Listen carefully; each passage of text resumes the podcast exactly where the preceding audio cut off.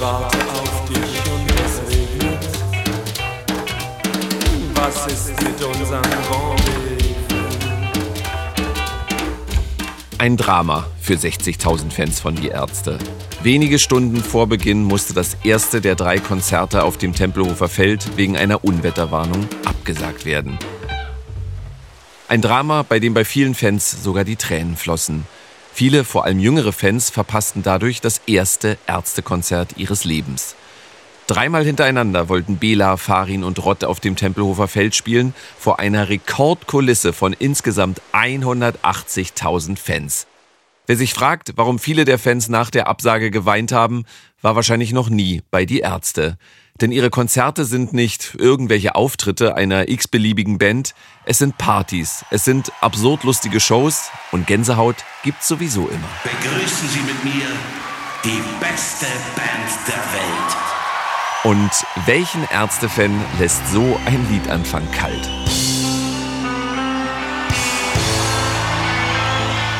Wer die Ärzte nur von CD oder Streamingdienst kennt, kennt sie nicht wirklich. Die Ärzte live einfach besser als wie auf Platte. Ja, die Emotionen und das gemeinsame Feiern gibt's auch bei vielen anderen Bands. Aber ändern die auch so spontan ihre Songtexte wie die Ärzte? Dann bin ich ein Star und habe Ohrensause und dann spiele ich auch mal in Oberhaus zu spät. Die Ärzte wissen, wie sie bei ihren Auftritten ihre Fans begeistern. Und das seit Jahrzehnten. Welches nahezu identische Erlebnis eine Mutter und ihre Tochter im Abstand von 21 Jahren mit Bela hatten, nein, es ist nicht das, was ihr jetzt vielleicht denkt, warum Farin beim Samstagskonzert auf einmal ernsthaft Gefühle zeigte Leute, ich muss jetzt noch mal ganz kurz emotional werden und sei, sei mir gestattet. und wer laut Bela für die Ärzte die Setlist grob zusammenstellt, Der sammelt alle Setlisten. Das heißt, er nimmt dann die Setlisten und, und schaut sich die an, kurz vor der Tour. all das erfahrt ihr jetzt. Diese eine Liebe. 40 Jahre die Ärzte. Ein ARD-Podcast zur Berlin-Tour. Von mir, Marco Seifert. Folge 11. Das ist Rock'n'Roll. Die Ärzte und ihre Auftritte.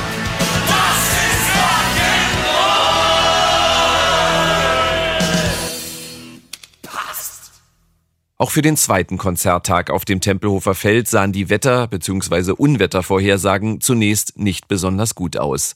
Nach der Konzertabsage am Freitagabend saß ich den gesamten Samstag zu Hause und habe auf mein Handy gestarrt. Warum kommst du nicht? Ich wart auf dich.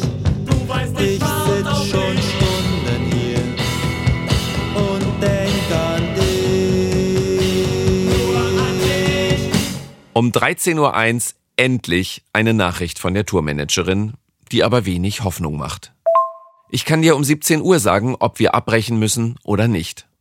Doch zwei Stunden später weiß ich endlich Bescheid. Genau um 17 Uhr soll ich am Eingang sein. Das Konzert findet statt. Das wird schön, das wird schön, das wird schön, das wird schön, das wird schön, das wird schön, das wird schön, das wird schön, das wird schön.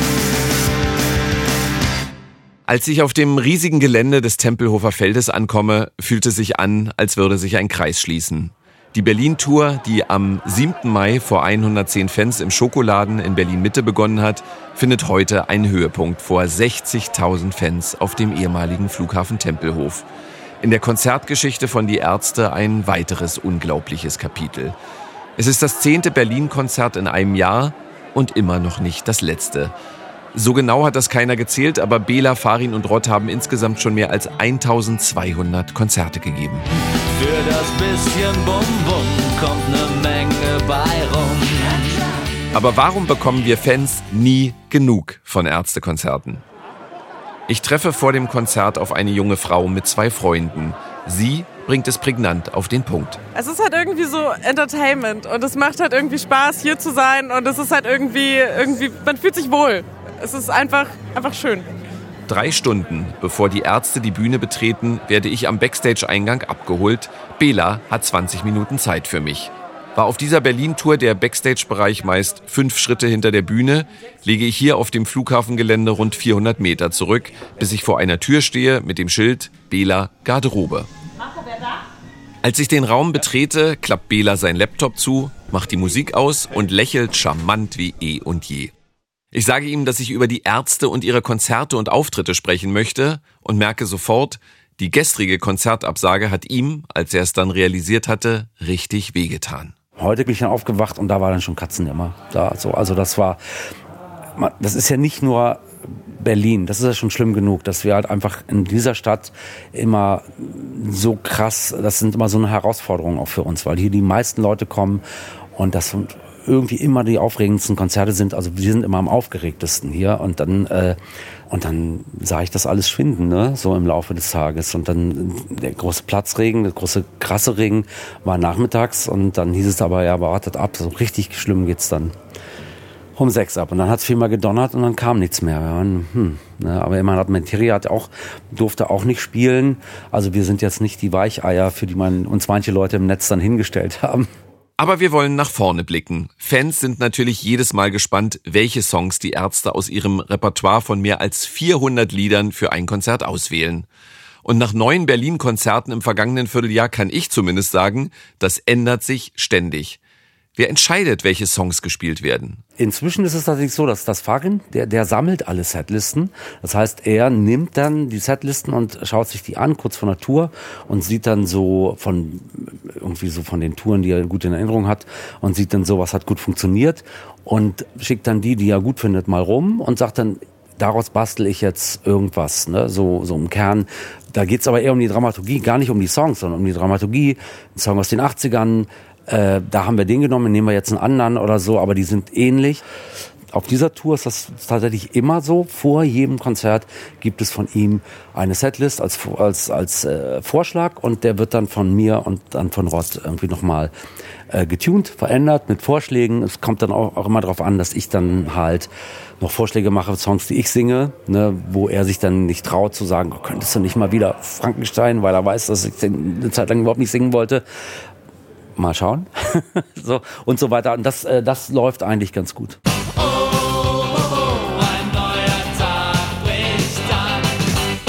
So viel sei verraten, Frankenstein war heute wieder nicht dabei. Was aber bei jedem Ärztekonzert dabei ist, minutenlange Sprüche-Schlachten zwischen Farin und Bela. Aber manchmal scheint das nicht aufzuhören. Wie finden Sie ein Ende? Denn einige Fans sollen ja auch wegen der Musik kommen. Naja, entweder fängt äh, derjenige, der dann halt äh, äh, als nächster äh, eigentlich einen Song beginnt, ist oft oft Farin, oder dann schreit irgendeiner schreit dann halt den Einzähler rein und dann beginnen wir den, das nächste Lied und sowas. Aber manchmal bin speziell ich dann auch stur und mache dann einfach weiter so und lass mir das nicht gefallen. Nicht immer, manchmal. Äh, ja, wenn wir merken, wir verzetteln uns, dann gibt's halt untereinander so Zeichen und so, dass wir vielleicht jetzt mal auch versuchen, irgendwie rauszukommen ne, aus dem Gelaber. Wenn eine dieser Podcast-Folgen fertig ist, wird sie im Team ausgewertet. Lob, deutliche Kritik, alles ist dabei. Gibt es eigentlich auch eine Nachbesprechung der Band nach Konzerten? Farin wollte in den 80er Jahren oft dann so äh, äh nochmal über Konzerte sprechen, so klar. Ähm, ich kann das nicht direkt nach dem Konzert. Das ist schwierig. Und wir machen inzwischen aber tatsächlich ähm, ähm, schon Konzertbesprechungen auch einen Tag später oder zwei, drei Tage später. Jetzt nach Berlin werden wir auf jeden Fall eine Besprechung auch haben über das alles, was passiert ist. Und natürlich wollen wir dieses Konzert von gestern irgendwann nachholen.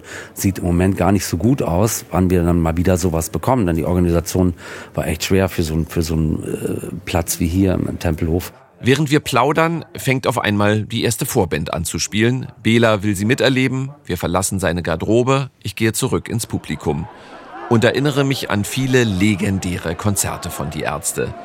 Zum Beispiel an den Überraschungsauftritt im Jahr 2016 beim Anti-Nazi-Festival Jamel Rock den Förster. Angekündigt war ein Soloauftritt von Bela B., den er auch absolvierte. Die Ärzte schien es gar nicht mehr zu geben. Es gab seit drei Jahren keine eigenen Konzerte mehr. Doch plötzlich kam Bela nochmal auf die Bühne. Ich brauche ich brauch einen Bassisten. Haben wir einen Bassisten hier, der das mit mir spielen kann heute? Ich spiele grundsätzlich aber nur mit südamerikanischen Bassisten zusammen. Tut mir leid. Jetzt brauche ich aber noch einen Gitarristen. Und ich brauche grundsätzlich, ich spiele nur mit Gitarristen, die 2,10 Meter zehn groß sind. Es blieb bei einem Lied, aber die Menge tobte. Bis heute legendär auch zwei Konzerte in der Dortmunder Westfalenhalle im Jahr 2011. Am ersten Tag spielten die Ärzte nur vor Jungs und Männern, am zweiten Tag ausschließlich vor Mädchen und Frauen. Eine Erinnerung an das Frauenkonzert ist eine wenig schmeichelhafte, wie Bela erzählt. Also zuallererst mal hat das Konzert von Frauen ist mir in Erinnerung, dass das wirklich in den Ohren wehgetan hat. Das Schreien, weil es war natürlich, äh, ähm, ich hoffe, das ist jetzt nicht äh, äh, aktuell dann irgendwie gendermäßig äh, unziemlich, das zu sagen, aber die Frauenstimmen sind nun mal höher und das hat wirklich, da waren dann 6000 Frauen oder mehr, Westfalenhalle ist glaube ich 12.000. Auf jeden Fall, die haben alle geschrien, es war so hoch, also so von der Tonhöhe, dass mir wirklich die Ohren wehgetan haben. Bei den Männern war es einfacher, aber nicht zwingend schöner. Und einen Tag vorher war es halt so, so, so gegrunzt. Das ging ganz gut. Mir hat das äh, Frauenkonzert besser gefallen, äh, persönlich. Ich hatte schickere Klamotten an. Ich hatte mich schick gemacht. Am Tag vorher hatte ich halt so ein Heavy-Metal-Outfit für die Männer. Und, ähm, und da sind wir auch von äh, bei den Frauenkonzerten in so einem, äh, auf so einer roten Schaukel von der Decke runtergeschwebt. Und ich habe ziemliche Höhenangst und da war ich danach, hatte ich dann so ein bisschen Adrenalinkick, als wir dann von in 18 Meter Höhe oder so mit dieser Schaukel so langsam runterfuhren. Rodrigo, das Schwein, der, der gerne so Achterbahn fährt und so Sachen macht, äh, Bungee Jumping und so, der hat dann immer noch so ein bisschen rumgewackelt und wir waren da so zwar festgeschnallt, aber ich hatte schon ein bisschen, schon ein bisschen geschwitzt. Ne? 18 Meter ist nicht wenig, ja. Auch unvergessen, fast auf den Tag genau vor 20 Jahren, am 31. August 2002, ein sehr besonderes MTV Unplugged Konzert. Die Ärzte spielten in der Aula des Hamburger Albert-Schweitzer-Gymnasiums gemeinsam mit dem Schulorchester und dem Schulchor. Sechs Stunden zeichneten Bela Farin Rott die Session mit dem Namen Rock'n'Roll Realschule auf. Ich habe mit wenigen hundert Fans damals auf harten Sporthallenholzbänken gesessen und Tränen gelacht. Zu besonders großer Form liefen sie auf, wenn zum Beispiel eine Lampe kaputt ging und die Zeit gefüllt werden musste. Eine Umbaupause ist das nicht, sondern eine Pause für das Licht. Aber viele von euch, die Profis jedenfalls, haben es schon erkannt. Es ist da eine Folie durchgebrannt. Gerade in solchen Momenten improvisierten die drei wie selten zuvor. Ich nehm lieber einen Pfund gehacktes als nochmal so ein Unpluggtes. Ist nämlich nicht so schön, das macht mir keinen Spaß. Als warteten sie nur auf technische Probleme, um richtig freizudrehen. Wir sind lauter,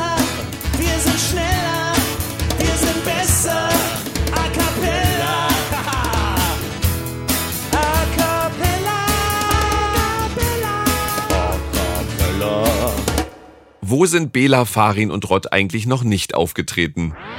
Sogar in den seriösen ARD-Tagesthemen haben sie schon gespielt. 2020 live die Eröffnungsmelodie der Sendung. Hier ist das erste deutsche Fernsehen mit den Tagesthemen.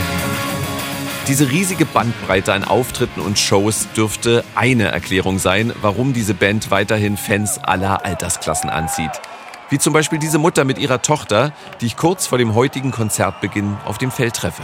Ich bin die Antje, bin 42 und komme aus Würzburg. Und du bist ihre Tochter. Ich bin die Tochter, ich bin Alice, ich bin 18 Jahre alt. Und ein Phänomen bei Konzerten ist ja immer, dass ganz viele Sticks fangen wollen.